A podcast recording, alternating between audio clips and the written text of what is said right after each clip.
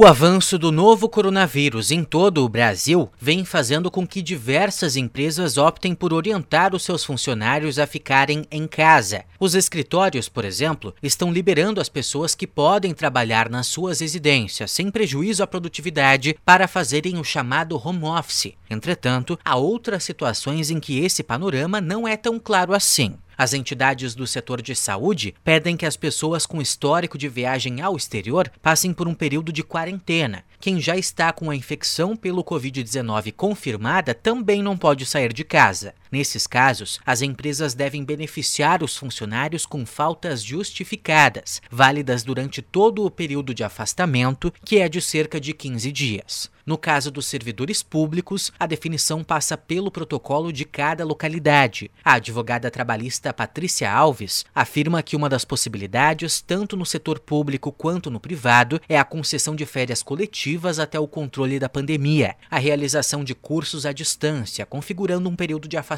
para a educação, também é uma opção. Cada, cada localidade tem uma, uma regulamentação diferente Uh, então, tem empresas que estão tendo que fechar efetivamente.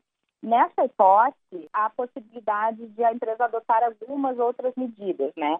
Por exemplo, a concessão de férias coletivas para todos os empregados, a concessão de férias individuais para quem já tem eh, o período aquisitivo completo, uh, a suspensão do contrato de trabalho uh, por um determinado período para que seja é, realizada a, um programa de qualificação profissional, né? Isso para as empresas que vão ficar fechadas por um, por um determinado período. A especialista admite que o novo coronavírus pode provocar demissões em muitas empresas. Esse cenário será definido pela reação da economia às medidas propostas para o controle das infecções pelo Covid-19. As pessoas que passarem por situações desse tipo devem buscar negociações coletivas junto aos contratantes com o auxílio dos sindicatos. O importante, o melhor caminho para isso é o diálogo.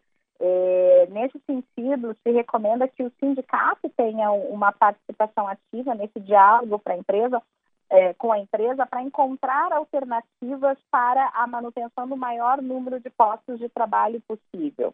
Né? É, é possível, sim, que algumas empresas tenham que demitir, uh, tenham que reduzir quadros de empregados nesse momento, Uh, mas é possível também que, eh, conversando com o sindicato, se encontre algumas, alguma outra alternativa para manutenção desse contrato de trabalho. O informativo da Organização Mundial da Saúde, publicado no dia 27 de fevereiro, afirma que os funcionários podem exigir das empresas a manutenção das condições de limpeza e asepsia no local de trabalho durante a pandemia. No caso de quem optar pelo teletrabalho feito a partir de meios digitais em casa, é preciso fazer um aditivo contratual na CLT.